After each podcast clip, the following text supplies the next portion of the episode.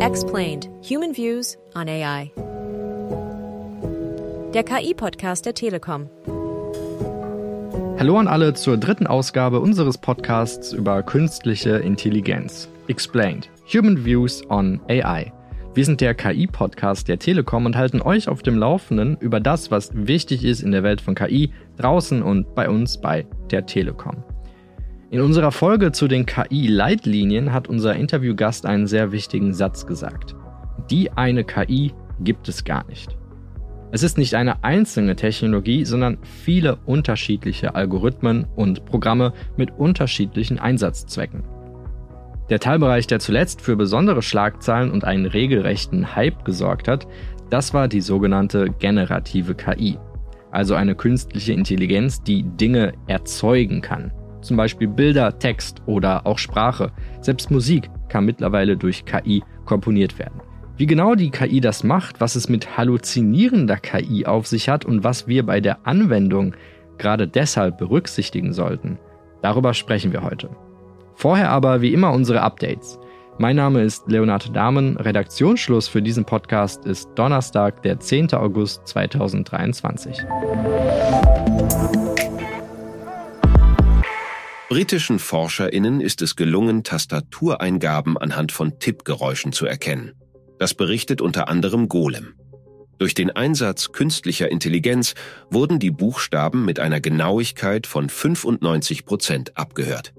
Die Trefferquote soll selbst bei per Zoom-Konferenz übertragenem Tastenklappern ähnlich hoch sein. Die Forscher hatten zunächst die Töne aufgezeichnet, die beim Betätigen der verschiedenen Tasten eines Laptops entstehen. Anschließend wurden die Aufnahmen als Wellenformen und Spektrogramme dargestellt, um die einzelnen Tasten visuell voneinander unterscheidbar zu machen. So kann die KI sie identifizieren. Der Internetverkehr von ChatGPT nimmt weiter ab. Das berichten verschiedene Medien. 1,5 Milliarden Zugriffe im Juli markieren mit einem Minus von über 9 Prozent den zweiten Monat in Folge mit einem Rückgang.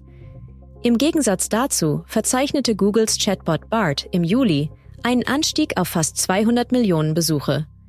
Der Abstand zwischen den KI-Chatbots könnte weiter schrumpfen, da immer mehr Menschen Alternativen nutzen.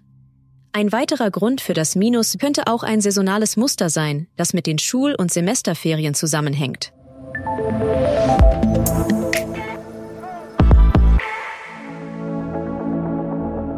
Mathematik ist für viele nicht immer das Lieblingsfach gewesen in der Schule damals. Und wie steht's mit der KI? Wenn ich ChatGPT bitte, eine einfache Zahlenreihe fortzuführen, also die fehlende Zahl zu ergänzen, dann bekomme ich super schnell eine Antwort mit Berechnung und Lösungsweg. Das sieht richtig gut aus.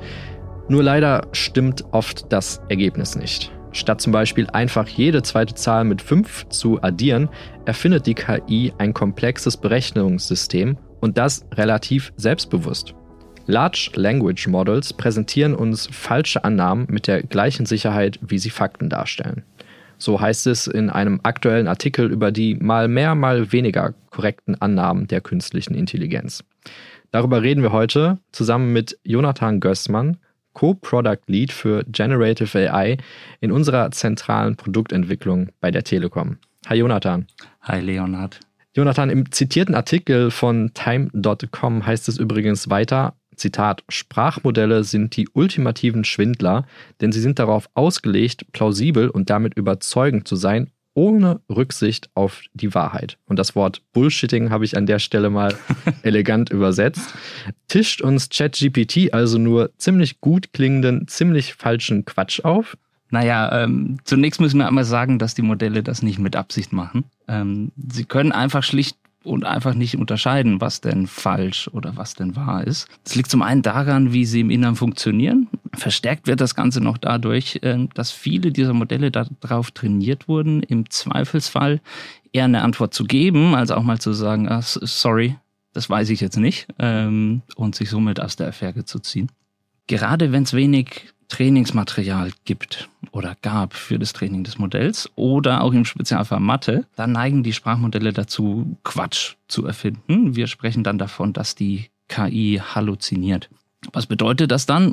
Naja, zum einen für uns als Endnutzer erstmal, dass wir die Resultate nochmal kritisch prüfen sollten Und für uns als Technologiekonzern Telekom, das ist natürlich jetzt äh, aus meiner Rolle sehr wichtig, dass wir wirklich äh, viele Tests im Vorfeld durchführen, um damit das Risiko von Halluzinieren, gerade bei Produkten, wo wir direkt mit dem Kunden sprechen und kein Mensch mehr dazwischen geschaltet ist, zu minimieren.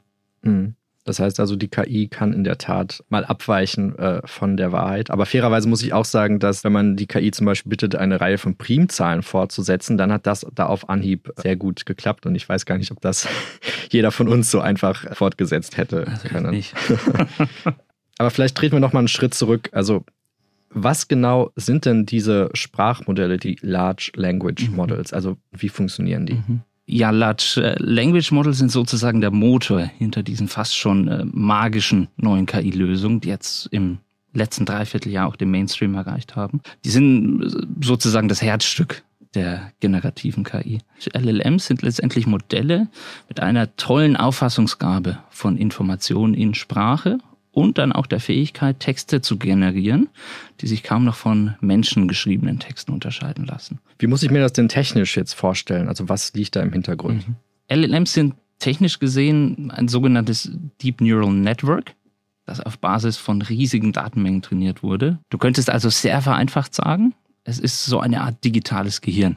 Mit dem großen Unterschied, dass dieses Gehirn nicht einfach durch die Lebenserfahrung von einer Person geformt wird, sondern sozusagen im Schnelldurchlauf mit dem aufgeschriebenen Wissen der Menschheit gefüttert wird. Und so also zum Beispiel ganz Wikipedia. Äh, äh, zum Beispiel solche Themen. Ähm, jetzt lassen die Anbieter natürlich Qualitätskontrollen drüber laufen, über die Informationen, aber letztendlich, du kannst davon ausgehen, wirklich viel der Daten, die du im offenen Internet findest, sind auf irgendeine Art und Weise in viele Trainingssets mit eingeflossen. So, und in diesem neuronalen Netz formen sich jetzt aber Milliarden von mathematischen Verknüpfungen zwischen Neuronen. Und sobald es fertig trainiert ist, durchläuft dann jede Eingabe dieses Netz, löst unzählige kleine Berechnungen aus und am Ende steht eigentlich nur eine Zahl.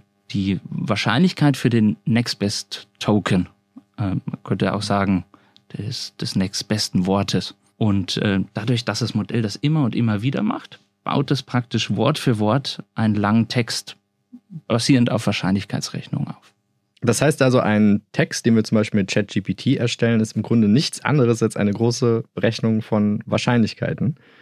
Und gerade, also ChatGPT zum Beispiel als Abkürzung klingt das ja schon ein bisschen eigenartig. Also wofür das Chat steht, das kann man sich, glaube ich, äh, schnell äh, erschließen. Es ist schließlich ein Chatbot. Wer dann googelt, der erfährt auch, für, für die anderen drei Buchstaben stehen, nämlich für Generative Pre-Trained Transformer. Also wir haben das Generative, wir haben das Trainierte, ja, das ist die Trainingsdaten, aber auch das Wort Transformer. Was wird da transformiert? Transformer beschreibt eine spezielle Architektur, die es dem äh, neuronalen Netz, über das wir gerade gesprochen haben, dann erlaubt, dieses großartige Verständnis von Sprache zu entwickeln und Zusammenhänge über wirklich große Textmengen hinweg zu verstehen.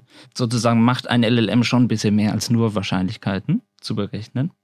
Aber ohne zu tief zu gehen, der, der Transformer wurde letztendlich erst 2017 entwickelt und zwar von Forschern bei Google. Die wollten eigentlich äh, Google Translate besser machen, aber ähm, KI-Experten haben dann sehr schnell gemerkt, dass so ein Transformer auch in vielen anderen Situationen viel, viel leistungsfähiger ist als die KI-Lösung, die man früher für, für Texte eingesetzt hat. Mhm. Ähm, wenn man sich dann mit ChatGPT und Large Language Models beschäftigt, dann findet man sehr schnell äh, in der Recherche auch eine weitere Abkürzung, nämlich RLHF. Die Abkürzung steht für Reinforcement Learning from Human Feedback. Also da steckt das Wörtchen Human drin, also äh, man könnte auch wieder an die Human-Centered Technology denken. Steckt da doch mehr menschliche Intelligenz in den KI-Programmen, als man so meinen würde? Ja, also ganz ohne Mensch geht es halt dann doch noch nicht. Und im Grunde genommen ist RLHF eine clevere Strategie, wenn es sehr knifflig oder unmöglich ist, von vornherein genug Trainingsdaten für ein Modell zu liefern. Oder immer dann, wenn Menschen einfach wirklich gut darin sind, die Antworten der KI zu bewerten und es viel schwieriger wäre im Vorfeld, das irgendwie genau zu beschreiben oder zu modellieren.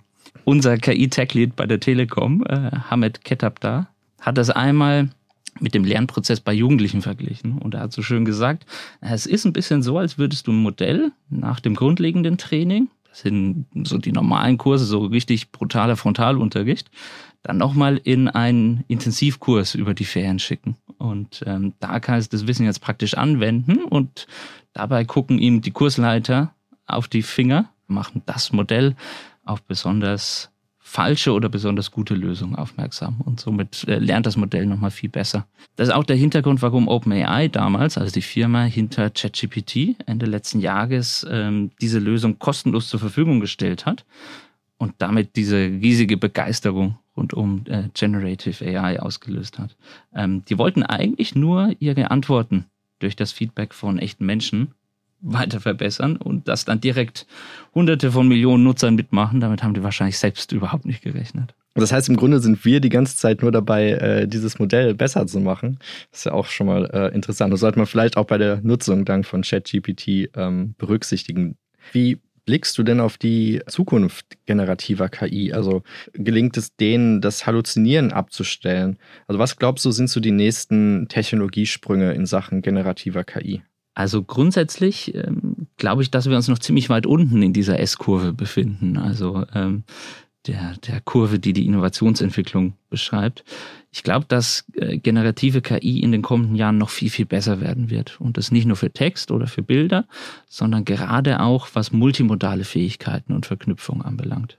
Und auch beim Halluzinieren gibt es schon große Fortschritte. Wenn wir jetzt äh, als Telekom uns mit den Anbietern von LLMs zusammensetzen, dann sehen wir, dass sie das Thema echt ernst nehmen und äh, da auch schon wirklich äh, viele gute Ansätze im Hintergrund entwickeln.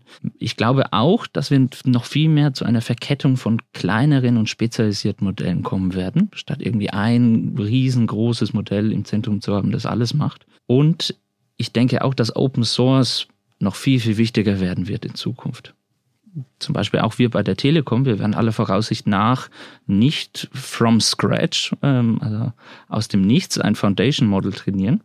Was ist ein Foundation Model? Foundation Model sind die grundlegenden großen LLMs. Mhm. Zum Beispiel im Fall von ChatGPT wäre dann das Foundation Model ein äh, das GPT 3 oder jetzt äh, GPT 4 mhm. seit ein paar Monaten.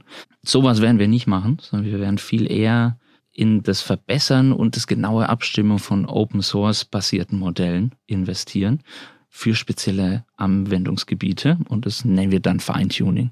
Und dann gibt's natürlich noch, auch weil du gerade nach Technologiesprüngen gefragt hast, ähm, diese große Debatte um AGI, also Artificial General Intelligence, eine KI, die dem Menschen zumindest in nichts Rationalem mehr nachsteht. Da maße ich mir ehrlich gesagt gar kein abschließendes Urteil zu, weil wir sehen auf der einen Seite mit den neuesten Modellen gerade schon beeindruckende Entwicklung, was grundlegende Logik oder ein Verständnis von der Realität anbelangt, was das Modell ja selber nie kennengelernt hat. Und da gibt es aber wieder andere Forscher, die meinen, dass diese aktuelle Technologie niemals AGI-Level erreichen kann und wir erst nochmal einen großen Innovationssprung in der Architektur, die darunter liegt, bräuchten. So ein bisschen wie, wir haben es vorhin besprochen, der Transformer damals. Das wird eine wirklich faszinierende Debatte werden. Ähm, ich überlasse die aber gerne den richtigen KI-Cracks. Das werden wir auf jeden Fall auch ganz genau verfolgen. Vielen Dank für deine spannenden Einblicke und Erklärungen rund um Generative AI.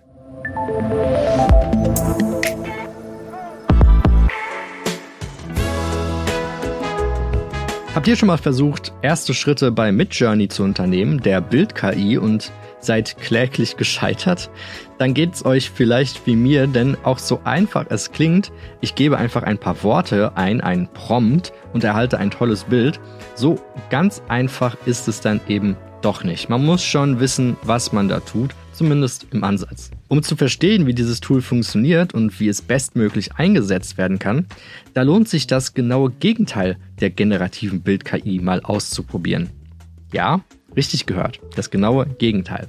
Statt ein Bild erstellen zu lassen, quasi aus dem Nichts, dreht das Verfahren doch einfach mal um und lasst die KI ein Bild beschreiben. Das geht nämlich auch. Dabei kommt dann zwar auch sehr viel Abstraktes heraus, aber auch sehr viele interessante Einblicke in die Logik hinter dieser künstlichen Intelligenz.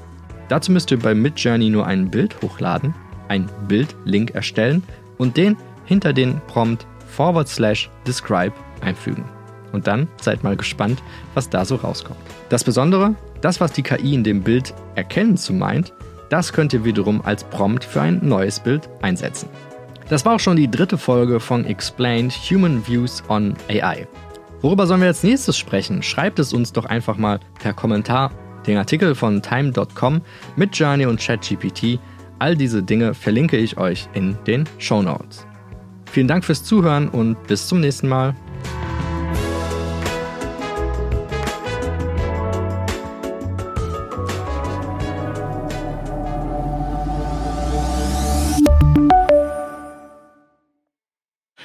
Mal wieder mit euch zu arbeiten. So professionell. Sagt er, nachdem ich kurz die Kabel alle nochmal festgedrückt habe. So professionell hier.